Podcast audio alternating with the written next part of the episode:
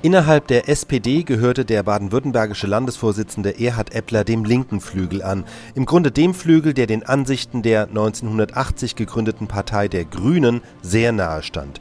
Dazu gehörte die Ökologie, dazu gehörte aber auch das Engagement für die Friedensbewegung und gegen die nukleare Aufrüstung. Und so war Erhard Eppler ganz vorne dabei bei der großen Friedensdemonstration im Bonner Hofgarten am 10. Oktober 1981 gegen den NATO-Doppelbeschluss, also die Stationierung neuer Atomraketen auf deutschem Boden.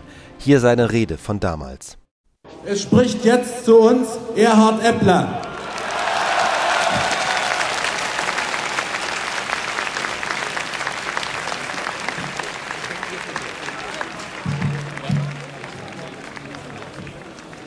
Liebe Freunde,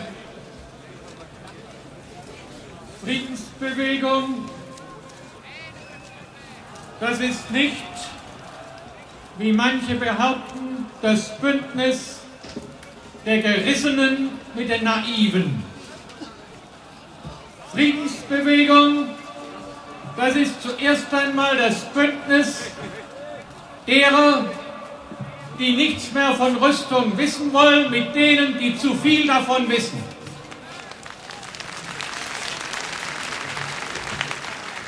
Friedensbewegung, das ist der Zweifel, ja die Verzweiflung an einer Sicherheitskonzeption, die letztlich nur mit dem eigenen Selbstmord drohen kann.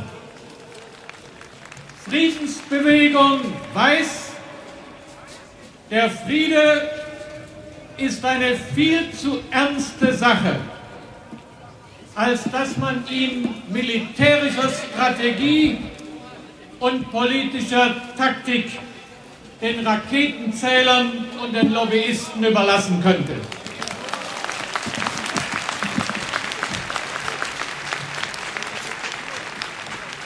Was uns zusammenführt, ist der Wille,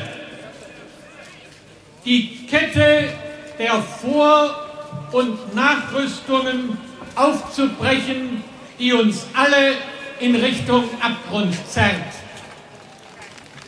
Es kann doch wohl kein Naturgesetz sein, dass Ost und West in gleicher Weise die eigene Rüstung als unvermeidliche Nachrüstung deklarieren, während die Rüstung des jeweils anderen der größenwahnsinnige Versuch sein soll, ein ohnehin gewaltiges Übergewicht noch zu verstärken. Es kann doch nicht ewig so weitergehen, dass jeder mit immer größerer Beschleunigung aufrüstet, um endlich jenes Gleichgewicht zu finden, von dem aus man dann irgendwann einmal abrüsten will.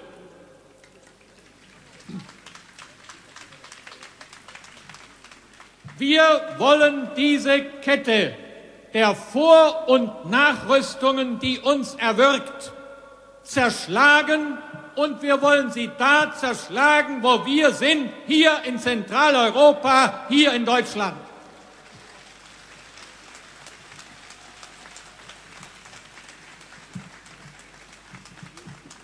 Und dies lässt sich verantworten, weil der Westen dem Osten in der atomaren Rüstung auch ohne neue Mittelstreckenraketen noch mehr als gewachsen ist. Wir lassen uns da nicht einschüchtern von Leuten wie Herrn Weinberger, der uns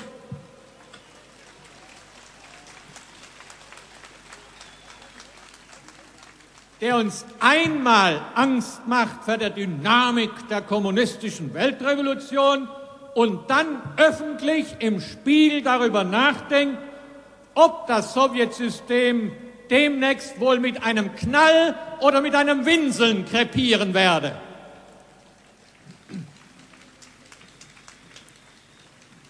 Liebe Freunde, man hat uns Einäugigkeit vorgeworfen, weil wir uns vor allem an unsere Regierung wenden und nicht an die sowjetische. Der Grund ist sehr einfach. weil wir diese unsere Regierung gewählt haben und nicht die sowjetische.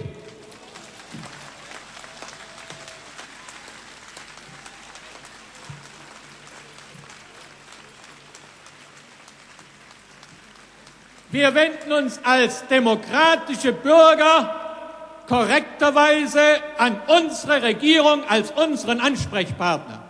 Und wem dies nicht gefällt, der soll Nachhilfestunden in Demokratie nehmen.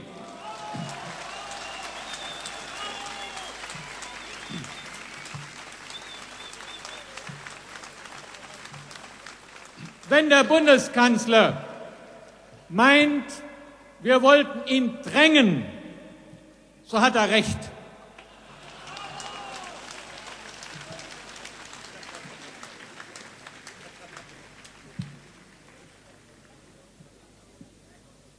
Aber ich frage mich nur, lässt sich ein solches Drängen in einer Demokratie von der eigenen Wählerbasis her wirklich nicht anders deuten denn als Kampfansage.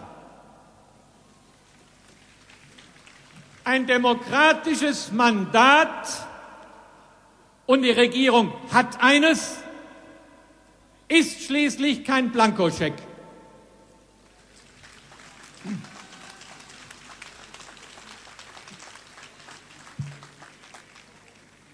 Was die Weltmächte angeht, so halten wir uns mehr an ihre Interessen als an ihre Worte.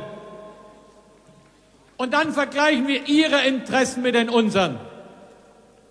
Natürlich liegt es im amerikanischen Interesse, von europäischem, von deutschem Boden aus die Zentren des europäischen Russland in einer Vorwarnzeit von fünf oder sechs Minuten zu bedrohen. Einer Vorwarnzeit, die politische Entscheidungen über eine Antwort gar nicht mehr möglich macht. Aber damit wird ja unser aller Überleben in die Hand von Computern gegeben.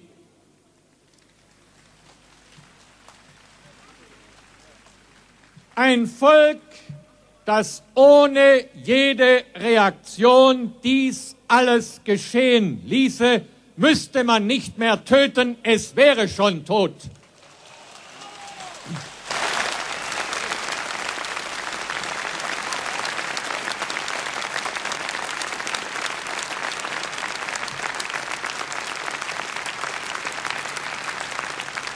Deshalb bedeutet Friedensbewegung keineswegs, dass da durch Wohlstand ermüdete und degenerierte Westler sich nicht mehr wehren wollen.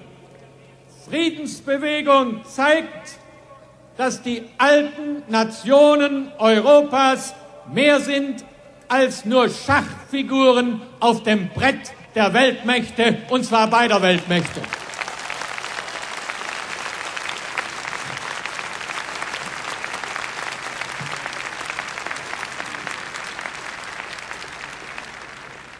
Wir feiern hierzulande den Mut der Polen, die sich nicht mehr vorschreiben lassen wollen, wie sie zu leben haben. Ist es dann so schlimm, wenn wir uns nicht vorschreiben lassen wollen, wie wir zu sterben haben?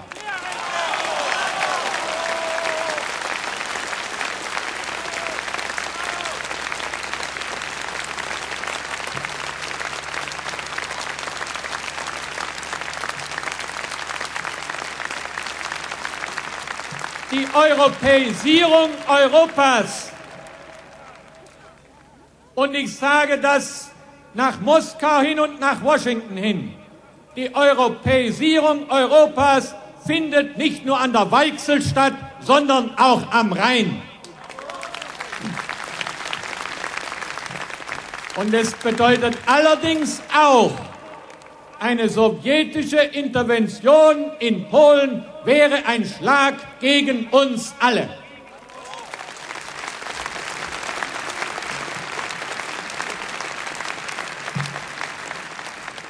Auch wir sind dafür, dass die Weltmächte endlich über Mittelstreckenraketen verhandeln. Insofern stützen wir die Regierung. Ich respektiere auch den Friedenswillen aller derer, auch in meiner eigenen, der Sozialdemokratischen Partei, die auf dem Weg über den Brüsseler NATO-Beschluss zu Verhandlungen kommen wollen.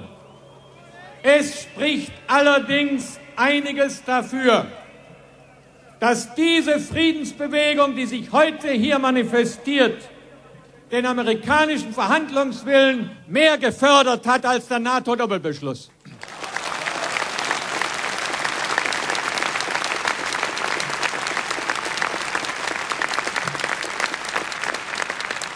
Verhandlungen, Verhandlungen sind gut, aber das darf nicht heißen, dass nun drei, fünf oder sieben Jahre lang Argumente und Vorwürfe hin und her geschoben werden, während die Rüstungsspirale sich weiterdreht. Wir wollen verhindern, und seit heute glaube ich auch, wir werden verhindern, dass während der Verhandlungen das alte Spiel der Nach- und Vorrüstungen weitergeht, bis man dann als Ergebnis der Verhandlungen festschreibt, was inzwischen an neuem Vernichtungspotenzial angehäuft worden ist.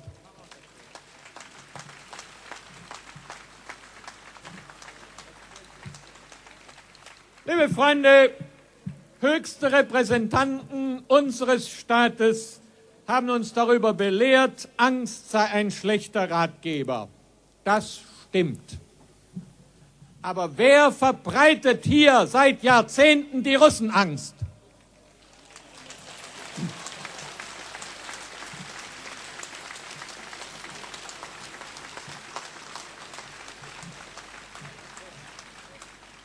Wer macht dieser Friedensbewegung Angst?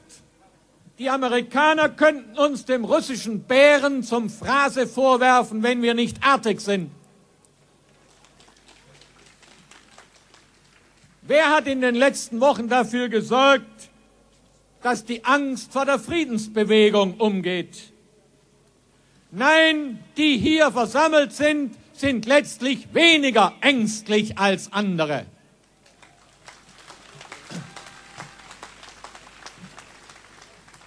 Wir haben keine Angst davor, dass die Herren im Kreml Tag und Nacht nur darauf sinnen, in Frankfurt oder Amsterdam all die Erfahrungen potenziert noch einmal zu machen, die ihnen heute in Warschau und Danzig nicht erspart bleiben. Wir haben keine Angst davor, auch unserem großen Verbündeten einmal die Meinung zu sagen.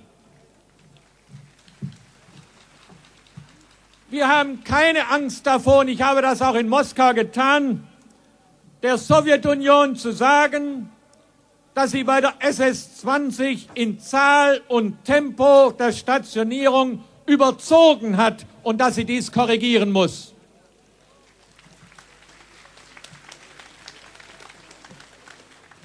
Wir haben keine Angst davor, einzugestehen, dass im Angesicht atomarer Bedrohung die Deutschen in beiden Staaten gemeinsame Interessen haben und dass die wahrgenommen werden müssen. Wir haben auch keine Angst mehr vor dem Schlagwort des Anti-Amerikanismus. Liebe Freunde, was ist das für eine Sklavensprache, die jedes Artikulieren eigener Interessen nur am Stirnrunzeln einer fremden Regierung misst.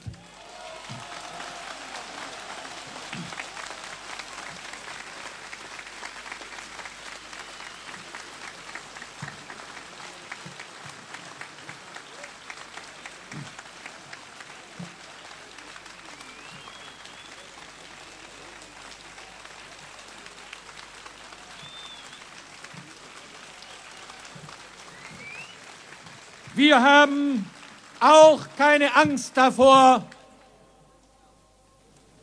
was die Medien über uns reden und über uns schreiben. Wir haben auch keine Angst vor moralischer Abqualifizierung durch den höchsten Repräsentanten dieses Staates.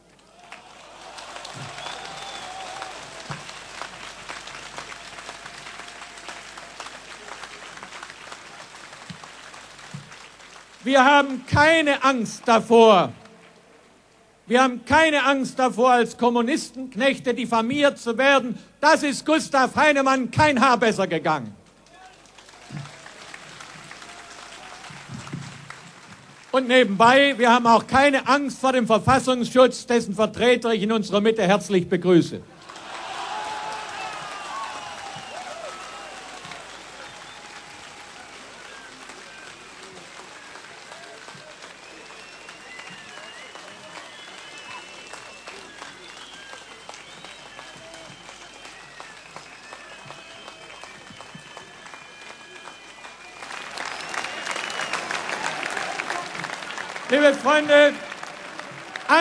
Habe ich nur vor einem, nämlich dass diese Friedensbewegung sich einmal selbst diskreditieren könnte.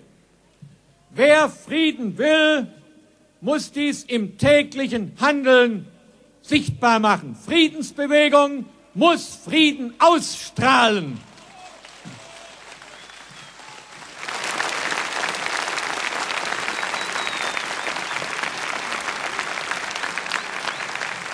Wir dürfen, wir dürfen die Beschimpfungen, die keinem von uns erspart bleiben, nicht mit Beschimpfungen vergelten. Wer in Hassgesänge ausbricht, wenn er einem Bundeswehroffizier begegnet, gehört nicht zur Friedensbewegung. Zur Friedensbewegung gehört, wer jedem Soldaten seinen Willen zum Frieden zuerst einmal zugesteht und dann mit ihm über die Wege zum Frieden redet. Liebe Freunde, jeder Stein, der heute geworfen würde, wäre ein Stein gegen diese Friedensbewegung und jede Bombe, die einen Amerikaner treffen soll, trifft uns alle.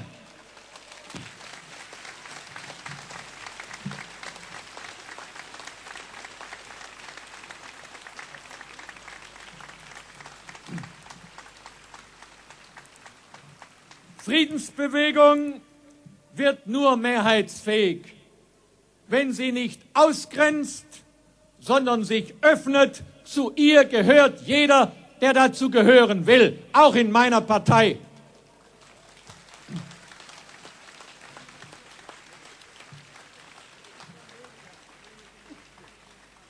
Friedensbewegung wird nur mehrheitsfähig, wenn sie zusammenwirkt mit der organisierten Arbeiterbewegung, die seit mehr als einem Jahrhundert für den Frieden wirkt. Und schließlich werden wir nur mehrheitsfähig, wenn Friedensbewegung ansteckend wirkt. Und daher muss dies eine Bewegung sein der Mutigen, nicht der Ängstlichen, der Diskutierenden, nicht der Schreienden der Selbstkritischen, nicht der Arroganten, der einfallsreich Agierenden und nicht der stumpf Parierenden, der Friedlichen und nicht der Gewalttätigen, der Fröhlichen und nicht der Fanatischen, der Liebenden und nicht der Hassenden. Wenn wir dies sind, liebe Freunde, dann wird eines Tages in den Geschichtsbüchern stehen, die Deutschen haben aus zwei Weltkriegen doch etwas gelernt. Vielen Dank.